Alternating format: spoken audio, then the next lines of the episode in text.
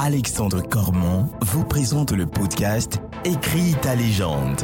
Le podcast qui vous permet de libérer votre puissance intérieure, vaincre vos fausses croyances et atteindre tous vos objectifs.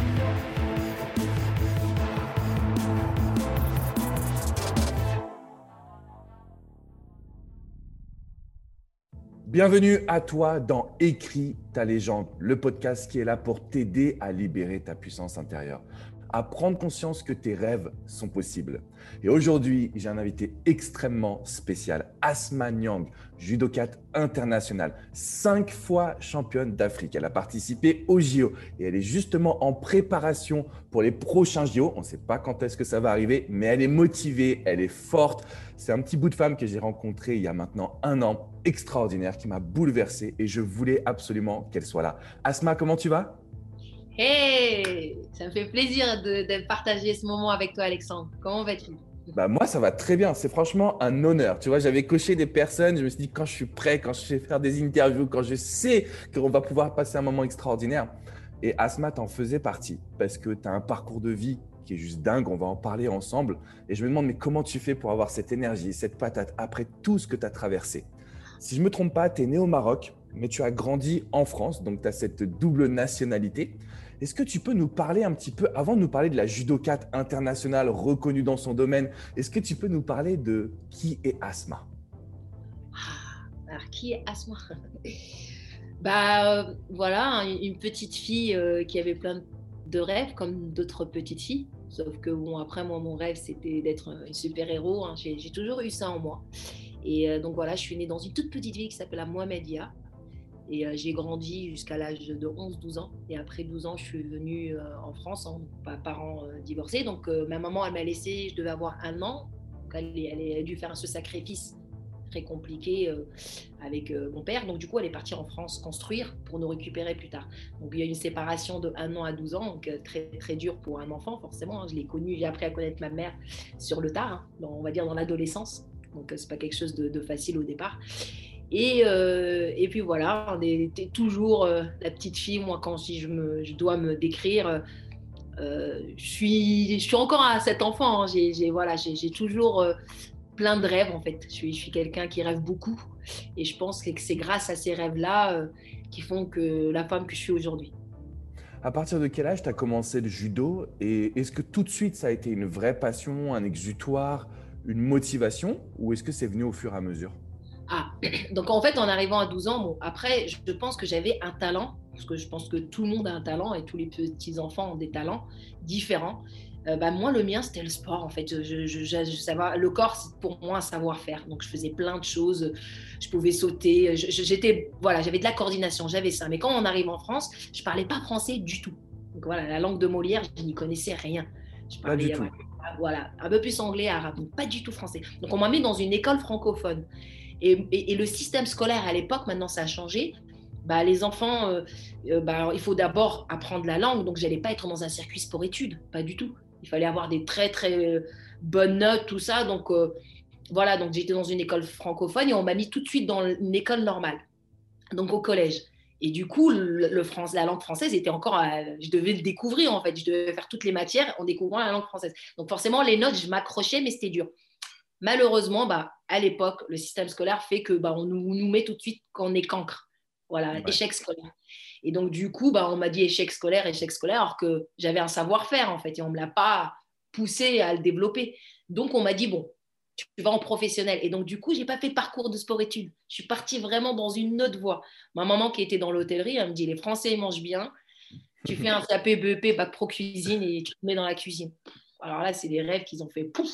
C'est fini, quoi bah voilà, je ferai pas une carrière d'athlète, je ferai pas, alors que moi, enfin voilà, entre-temps, je faisais de l'athlétisme, c'est comme ça que j'ai connu des, amis, parce que par le sport, on discute, on discute pas, donc la langue, il n'y avait pas de barrière, donc le sport, il n'y a pas de, barrière, on fait du sport, et puis voilà, j'ai appris comme ça le français avec le groupe de sport, quoi, athlétisme, handball, et du coup, finalement, je me suis retrouvée à faire de la cuisine, voilà, un truc rien à voir durant 4 ans, de 16 pratiquement jusqu'à 19-20 ans quelque chose que, pas que je mets pas, mais en réalité, au fond de moi, je savais que mon destin allait changer. Je ne sais pas comment, mais à cet âge-là, je savais que ça allait pas finir comme ça.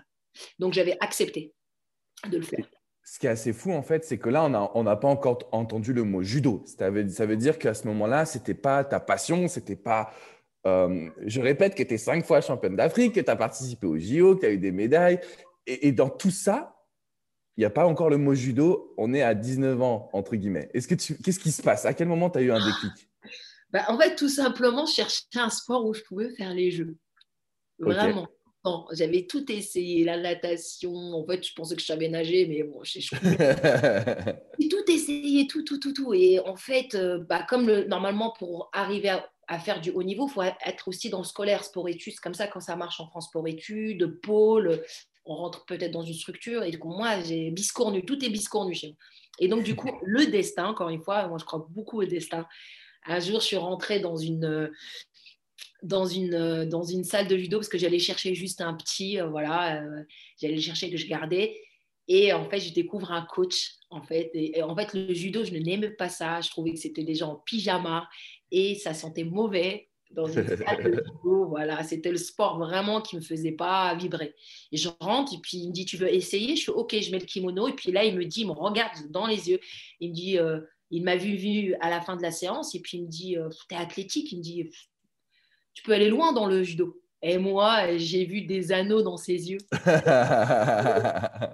mais mes yeux, j'ai dit, ah, ça y est, c'est bon, c'est ça. C'était mon Merlin l'Enchanteur en sens positif. Je m'avais donné un truc, il m'a vu tous les jours, tous les jours, tous les jours, tous les jours, tous les jours.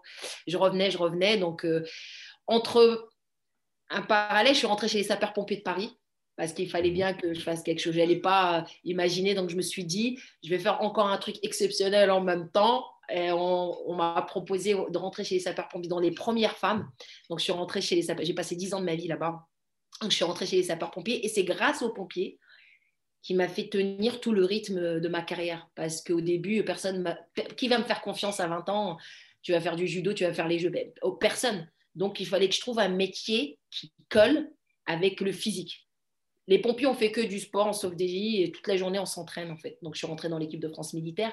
Donc c'est ça qui m'a cadré en fait. Ma formation, on va dire, elle était chez les pompiers.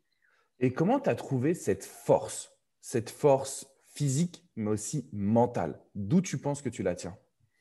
En fait, je pense que je, pense que je suis quelqu'un de résilient. Alors je ne sais pas si on devient, mais je pense plus ça va et je pense que je suis quelqu'un de très résiliente. Et c'est la résilience qui, où je, puise ma force dans la résilience. Parce que je pense sans résilience, on ne peut pas être fort. Parce qu'on a tous des blessures. Il n'y a pas de, de, de, concours de cicatrices, mais on a tous nos fardeaux. Et je pense que moi, c'est le fait d'être résiliente à chaque fois. Je rebondis très vite et en fait, comme je rebondis très vite, bah, je trouve une ouverture qui est tout de suite euh, puissante. Donc à chaque fois, je suis résiliente avec des échecs. Bon, on m'a fermé la porte. Je me rappelle, j'avais pleuré. On me disait, tu vas pas en sport-études, tu n'as que 12 ou 11, c'est pas assez, il faut avoir 15. Donc tout de suite, au lieu de partir un peu dans le down, eh ben, j'étais résiliente. Je dis, bon, ok, je vais faire de la cuisine, je vais faire ça, on va voir après. Hop, et à chaque fois, ce truc-là, bon, bah, je vais tout de suite, 20 ans, c'est trop tard. Peut-être que les gens ils m'ont dit, c'est trop tard. Bon, je vais faire chez les pompiers. Donc, le fait d'être résiliente tout le temps, à chaque événement de la vie, je pense que ma force, elle vient de là. Et quand je t'écoute, en fait, il n'y a pas le mot peur qui intervient. Tu vois, on pourrait avoir peur de l'avenir, on pourrait avoir peur d'aller au JO, on pourrait avoir peur de faire une chose. Toi, le mot peur, tu ne l'as jamais prononcé. c'est-à-dire que depuis qu'on se connaît, depuis qu'on s'est rencontrés quelques fois, je me suis dit, c'est vrai, Asma, elle a un truc, elle est toujours le sourire, elle est toujours positive, elle est toujours partante. Il n'y a pas une hésitation, il n'y a pas de peur. Est-ce que tu n'as pas de peur ou est-ce que tu es conditionné à avoir le positif ou comment tu le vis toi intérieurement? Ah. alors, je suis humaine, hein. j'ai peur et je pense que les peurs, c'est, ça fait partie de nous, hein. on ne peut pas enlever les peurs, donc bien sûr qu'il y a des peurs. Mais par contre, en fait, euh, je pense qu'à chaque fois que j'ai une peur, encore une fois, euh, en fait, voilà, je reviens vraiment beaucoup sur ce truc de résilience, d'accepter de, euh, de, tomber. En fait, je vais faire une image. C'est comme un, quand je suis dans un combat de judo et à un moment donné, je passe une technique et j'ai peut-être peur de la passer. Donc, je vais la passer, c'est moi qui vais tomber. Alors, je tombe, mais en réalité, je vois qu'il ne s'est rien passé je ne suis pas morte en fait. Je me rends compte, c'est juste une chute. Et en fait, de me relever, je me dis, bon, bah, j'ai plus peur parce que je suis pas morte. Voilà, il s'est rien passé, là, je me suis pas blessée, il s'est rien passé, j'ai juste chuté. On va recommencer. Et donc, ce, ce truc-là dans la vie, ça me fait la même chose. C'est-à-dire que bah, il y a des peurs, mais en fait, finalement, il se passe rien. En fait, tant que je suis pas dans un décédé. et là, il y aura pas peur parce qu'on ne saura pas. Donc, je pense que ça vient de là. Après, je reste humaine. Hein. Des fois, je peux avoir des downs. Sauf que moi, mon secret, je pense que c'est les downs, ils ne restent pas très longtemps. C'est-à-dire que j'arrive à. Voilà, ça switch tout de suite euh, vers quelque chose. Avec, grâce à ma discipline, je pense. La discipline, elle aide beaucoup. Alors, quand tu dis la discipline, est-ce que tu peux nous donner un exemple? C'est quoi euh, une discipline chez Asmaniang C'est quoi euh, ton rythme de vie? Aujourd'hui, tu te prépares pour les JO. c'est quoi que tu appelles discipline? Bon, j'aime beaucoup les images. Je vais vous en faire une, une histoire qui m'est arrivée il n'y a pas très longtemps. Je, fais les championnats d'Afrique, donc je suis championne d'Afrique et je pars pour le master. Bon, je me plante au premier tour, donc je perds. Donc là, je, voilà, j'ai fait n'importe quoi, je perds. Voilà, j'étais pas contente de moi, donc euh, beaucoup de colère parce que j'ai pas mis le travail qu'il fallait. Donc des fois, ça arrive.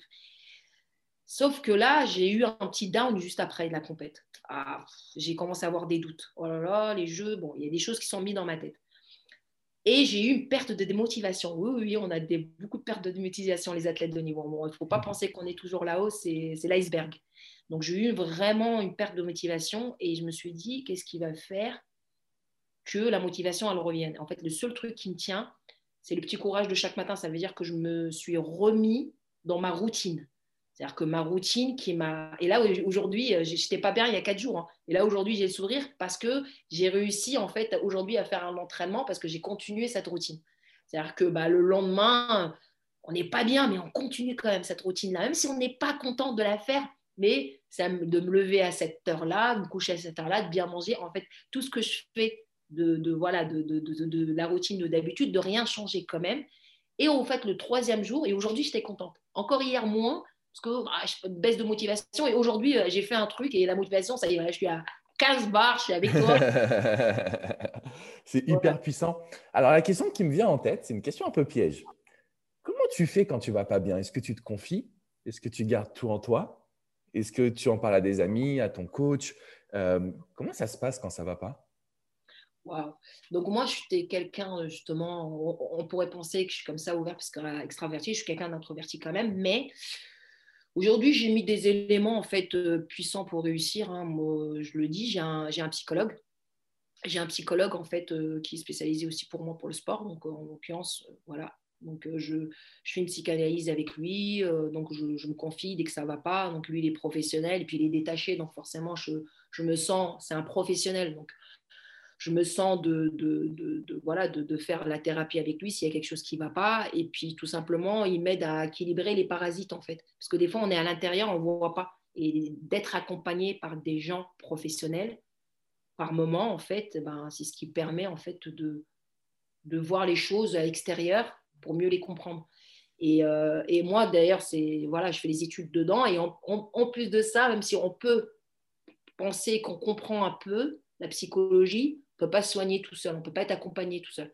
Donc moi, j'ai voilà, j'ai quelqu'un qui me suit, euh, déjà je l'ai pris jusqu'au jeu, et euh, je le vois, dès que ça ne va pas, si j'en ai besoin, c'est moi qui le sollicite, donc euh, il voit que j'en ai besoin. Sinon, on a à avoir une fois, deux fois de débrief par semaine, mais mhm. ça m'aide beaucoup d'être accompagné. Super. C'est très puissant ce que tu dis parce que c'est vrai qu'on a du mal parfois à trouver les solutions soi-même et on a honte, on a honte de chercher de l'aide, que ce soit d'un professionnel, d'un ami, d'un parent. Euh, il ne faut pas hésiter à parler, il ne faut pas hésiter à, lâcher la pression, relâcher les choses. On, reste des êtres humains. Si Asma, qui est une judoka internationale, a besoin, d'aide parfois, si personnellement aussi, j'ai des coachs, bien sûr. En fait, on a, tous besoin d'aide à un moment donné, il ne faut pas avoir honte. Ça, c'est vraiment un message qui est important. Asma, je voulais revenir sur une partie de ton parcours, on en parlait un petit peu en off. Tu n'as pas forcément grandi dans un environnement très facile, tu n'as pas forcément grandi avec euh, une cuillère en or dans la bouche, comme on dit en général. Comment ça se passe aujourd'hui pour toi? Quel regard, quel, mot tu pourrais donner aux jeunes qui ont vécu dans un milieu plutôt modeste? Ça a été aussi mon cas. Euh, on a, je pense, réussi à, accomplir des choses extraordinaires, à aller vers nos rêves. Quel conseil tu pourrais donner aux personnes qui se disent oui mais oui mais j'ai pas d'argent, oui mais ma famille vient d'un milieu plutôt défavorisé, oui mais je suis immigré, oui mais x ou y. Qu'est-ce que tu pourrais donner comme petit conseil?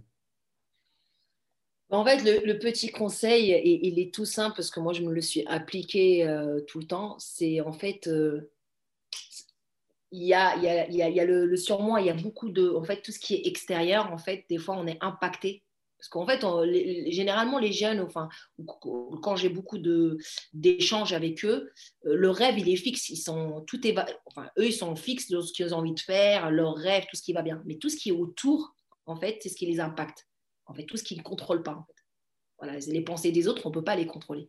Euh, de, nous fermer une porte parce que j'ai pas fait cette école-là et que je voulais aller en polytechnique parce que j'habite une cité ou euh, cette entreprise m'a pas pris parce que j'ai un nom qui va pas ou peu importe. Ça, c'est ce qui ça, ça, appartient aux autres, ça nous appartient pas à nous. Et aujourd'hui, en fait, ce que je me suis appliqué, je pense, tout le temps et jusqu'aujourd'hui, ce que j'ai beaucoup appris, je l'apprends encore, c'est de rester en fait focus sur vous, sur vos valeurs à vous, votre estime de vous-même.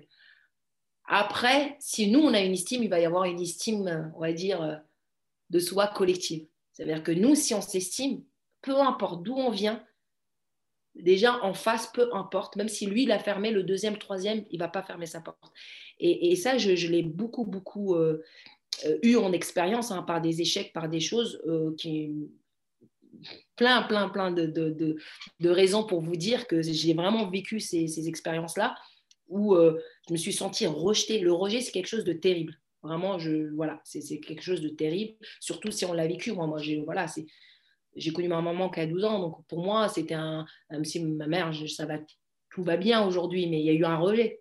Donc, je l'avais quelque chose au moins. Donc, si j'avais un rejet plus tard, ça me mettait à la petite enfance, mon enfant blessé. Sauf que je me suis aperçue qu'en même temps, aujourd'hui, parce qu'un enfant, en fait, il dit jamais que c'est à cause des autres, euh, voilà, je parle vraiment dans la, dans la mentalité de l'enfant blessé, il dit que c'est lui qui n'est pas aimable. Il met tout sur lui. C'est moi qui n'est pas aimable. Jamais il va dire c'est à cause de mes parents. Ça, il va toujours protéger les autres. Il va dire toujours c'est moi qui ne suis pas aimé, je ne suis pas aimable. Et en vrai, c'est là où le travail doit se faire. C'est pour ça qu'il se détacher de tout ce qui est autour.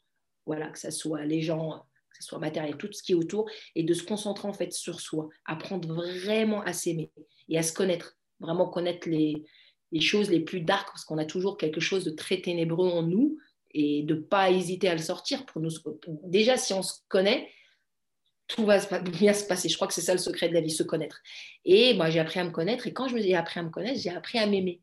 Et donc, du coup, plus j'ai appris à m'aimer, et ben forcément, donc du coup, les relations avec les autres ne nous impactent pas si violemment que ça. Est-ce que tu as eu un exercice, euh, une action au moment où tu as travaillé sur toi pour apprendre à te connaître apprendre à t'aimer? Est-ce que tu as une anecdote que tu peux nous partager, quelque chose où tu te dis, ah, à ce moment-là, j'ai fait ça et ça m'a permis de, tu d'apprendre à m'aimer, d'apprendre à me connaître. Est-ce que tu as un petit truc qui a fait que une rencontre, une communication, une pensée? Euh, bah moi, il y a un exercice que je fais jusqu'aujourd'hui parce que ça fait partie un peu de mon, mon, voilà, de mon historique culturel et tout ce qui va avec c'est comme j'ai eu ce parcours un peu difficile, donc j'ai un peu des restes. Alors moi, mes restes aussi, c'est que je me sens euh, beaucoup, euh, pas redevable, mais je me sens que faut que j'aide le monde entier. C'est-à-dire que je suis quelqu'un de, de, voilà, j'ai une générosité, mais elle vient aussi parce qu'il y a peut-être un manque. Donc je, sais que je suis dans le tout le temps, tout le temps, tout le temps, aider, aider, aider, aider. Et donc être disponible et je ne mettais pas assez de distance, en fait. Et donc, du coup, euh, là, j'ai vu que dans mon projet, à un moment donné, euh, bah, ça déraille un petit peu mon train parce que je mettais beaucoup trop d'énergie à chercher euh, voilà, l'interaction qu'il ne fallait pas avoir. C'est-à-dire que je donnais trop de moi et en fait, je me, je me lésais un petit peu.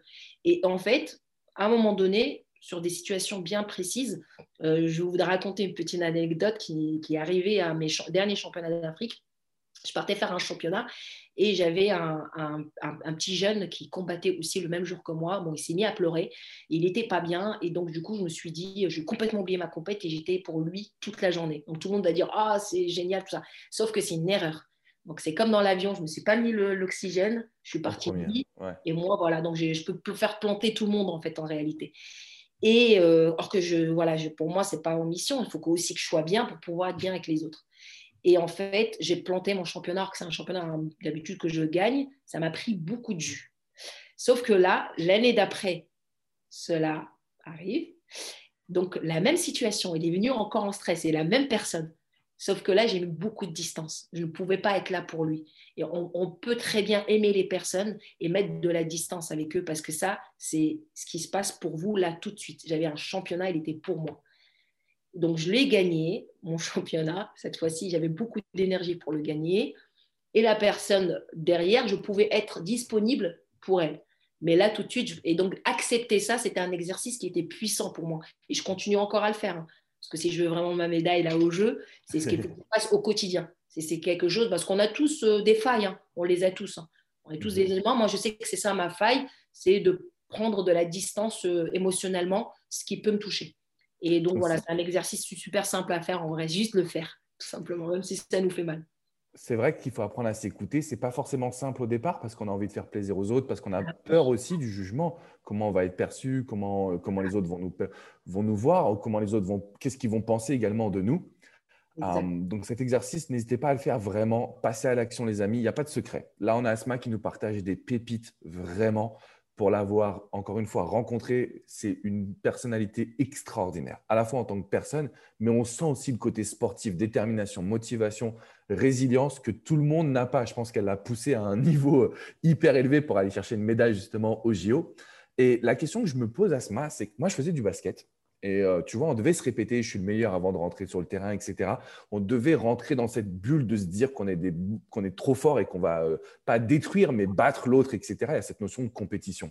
Et moi, j'ai jamais réussi à vraiment rentrer dans ce personnage. Tu vois, autant aujourd'hui, je pense que j'ai un meilleur mindset. À l'époque, j'ai jamais vraiment réussi à rentrer à 100% dans ce personnage. J'aimerais bien te demander, toi, avant de rentrer euh, sur le tatami, je crois que c'est comme ça qu'on dit, si je ne me trompe pas, qu'est-ce que tu te dis? C'est quoi la phrase que tu vas, s'il y a une phrase que tu te répètes, ou c'est dans quel état d'esprit tu es? Est-ce que tu es asma Est-ce que tu es asma Est-ce que tu es quelqu'un d'autre? Comment tu te sens avant de rentrer sur, euh, sur le tatami? Alors là, je vais vous mettre les, euh, quand enfin, les compétitions où euh, j'ai excellé. Ouais.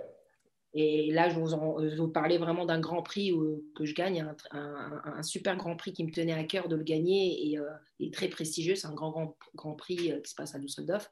Ce jour-là, en fait, tu te dis rien. En fait, c'est euh, j'étais ici, maintenant, ce moment. Ça veut dire qu'il n'y avait même plus de pensée.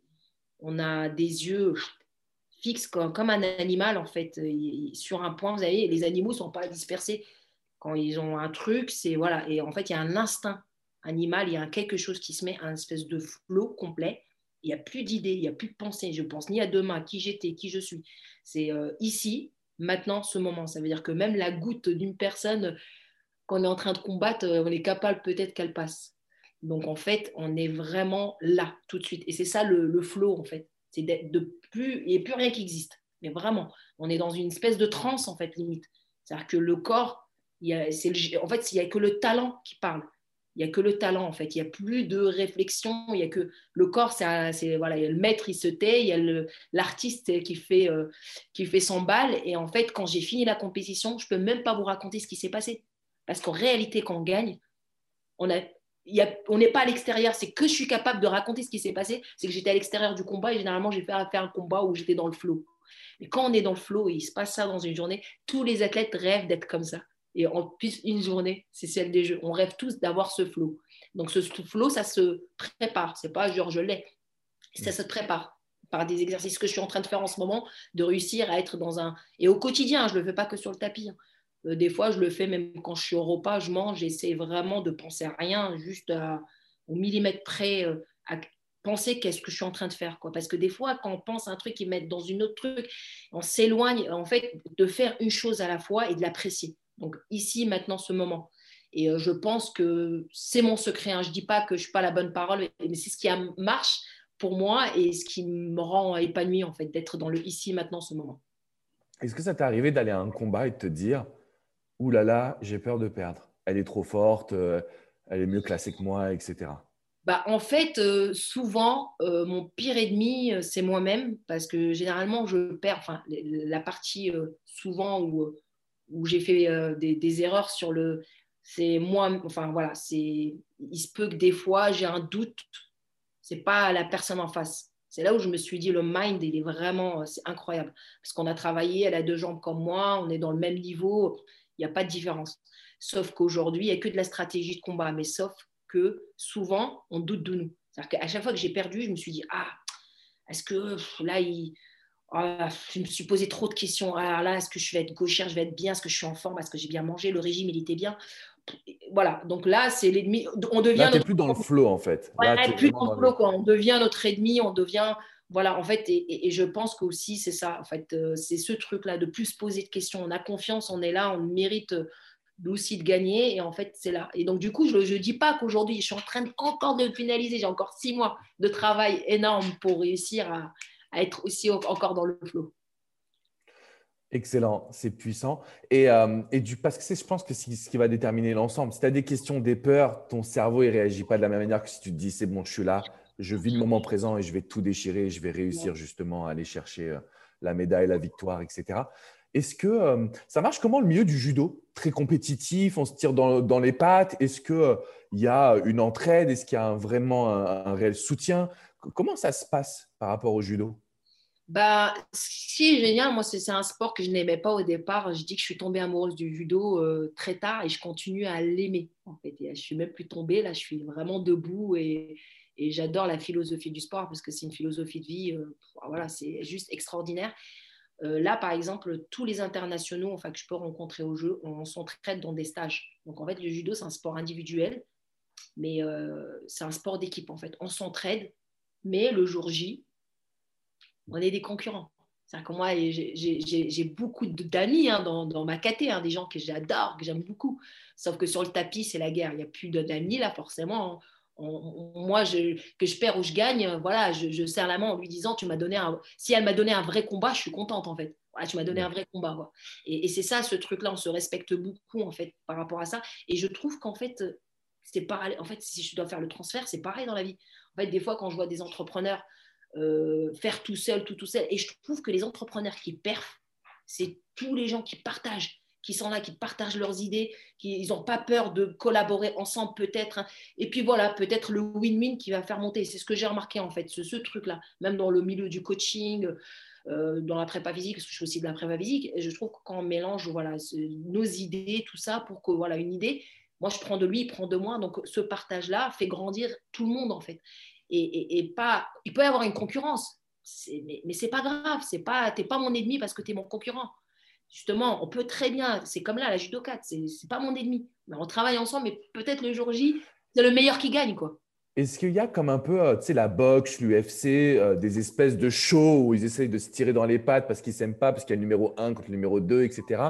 Ou est-ce que ça, dans le judo, il n'y a pas parce qu'il y a beaucoup de respect, justement? Non, c'est japonais. Nous, on n'a pas ça. On n'a ce... C'est pas un sport euh, de... pour le show, en fait. C'est vraiment un sport déjà olympique et beaucoup, beaucoup de valeurs dans le judo. Hein. Il, y a, le code moral qui fait ça. Hein. Donc, si on ne le connaît pas, on n'a rien à faire dans un dojo.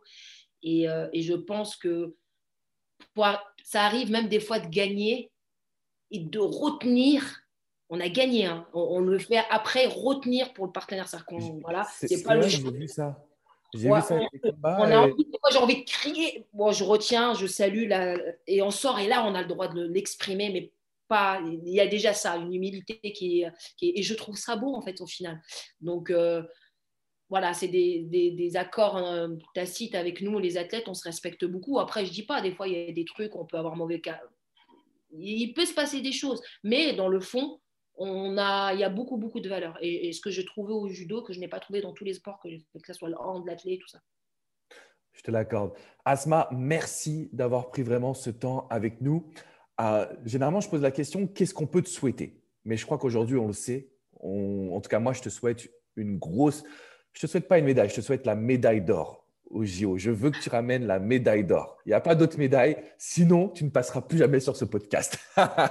je rigole bien évidemment. Mais en tout cas, je te souhaite du fond du cœur la médaille d'or. Ça, c'est pour le judo. Qu'est-ce qu'on peut te souhaiter dans, d'être heureuse, de continuer à avoir ce beau sourire, continuer à transmettre. Je sais que tu accompagnes beaucoup, que ce soit les jeunes, euh, au travers de ton expérience, de ton parcours. Euh, tu avais fait une conférence extraordinaire qui avait euh, bouleversé la salle quand on avait participé ensemble. Qu'est-ce qu'on peut te souhaiter, je dirais, à côté de la médaille d'or des JO ben, Vous pouvez me souhaiter de garder mon enthousiasme et quoi qu'il arrive, de continuer d'avoir autant de résilience que j'ai jusqu'à aujourd'hui euh, et, de ma joie, voilà, la joie de vivre.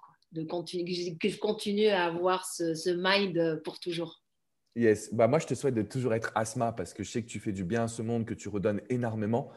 Et euh, je vais demander à la communauté de vraiment te suivre sur Insta. Donc là, vous allez taper Asma, Donc, c'est un tiret du bas, je crois, c'est underscore Nyang. Vous allez la découvrir. Elle a actuellement 21 000 abonnés. Donc, euh, n'hésitez pas à continuer d'aller la suivre. Pourquoi? Parce que c'est un puits de motivation. C'est une personne que vous devez absolument. Euh, vous allez voir. Vous allez voir que quand vous la suivez, ça va vous donner cette patate, cette énergie. Elle vous transmet en fait sa force. Et je trouve que c'est ça qui est puissant, c'est que dans tout ce que tu fais, tu transmets une force incroyable. Je pense que tu t'en rends pas forcément compte et c'est normal. Mais moi, je te le dis, je te suis. Et euh, quand ça va pas, quand je veux pas aller à la salle de sport, justement, là, je termine le podcast, je te dis, je vais à la salle de sport parce que je savais que j'avais. Là, là, là, je suis parti pour les JO, que je ne prépare pas, mais je suis quand même parti pour les JO. Et je me suis dit, un jour, mon rêve, c'est de combattre Asma Nyang sur le tatami. Après, on fera un petit, euh, un petit basket ensemble. Donc là, je prends l'engagement devant tout le monde. On se fera un petit, un petit, un petit combat un jour comme ça. J'ai jamais fait du judo, hein, par contre. Mais euh, non, plus sérieusement, merci Asma. Ça me touche beaucoup. Je sais que tu as un super emploi du temps. Tu nous as transmis des pépites. Je vais te laisser le mot de la fin de ce podcast. Et encore une fois, n'oubliez pas, tu peux nous dire si tu veux qu'on te retrouve sur d'autres plateformes. Moi, je te suis sur Insta, mais je ne sais pas s'il y a d'autres endroits où tu veux qu'on te soutienne ou des associations dont tu voudrais parler. N'hésite pas, dis-nous tout. Et après, je te donnerai le mot de la fin du podcast. Alors, le petit mot de la fin?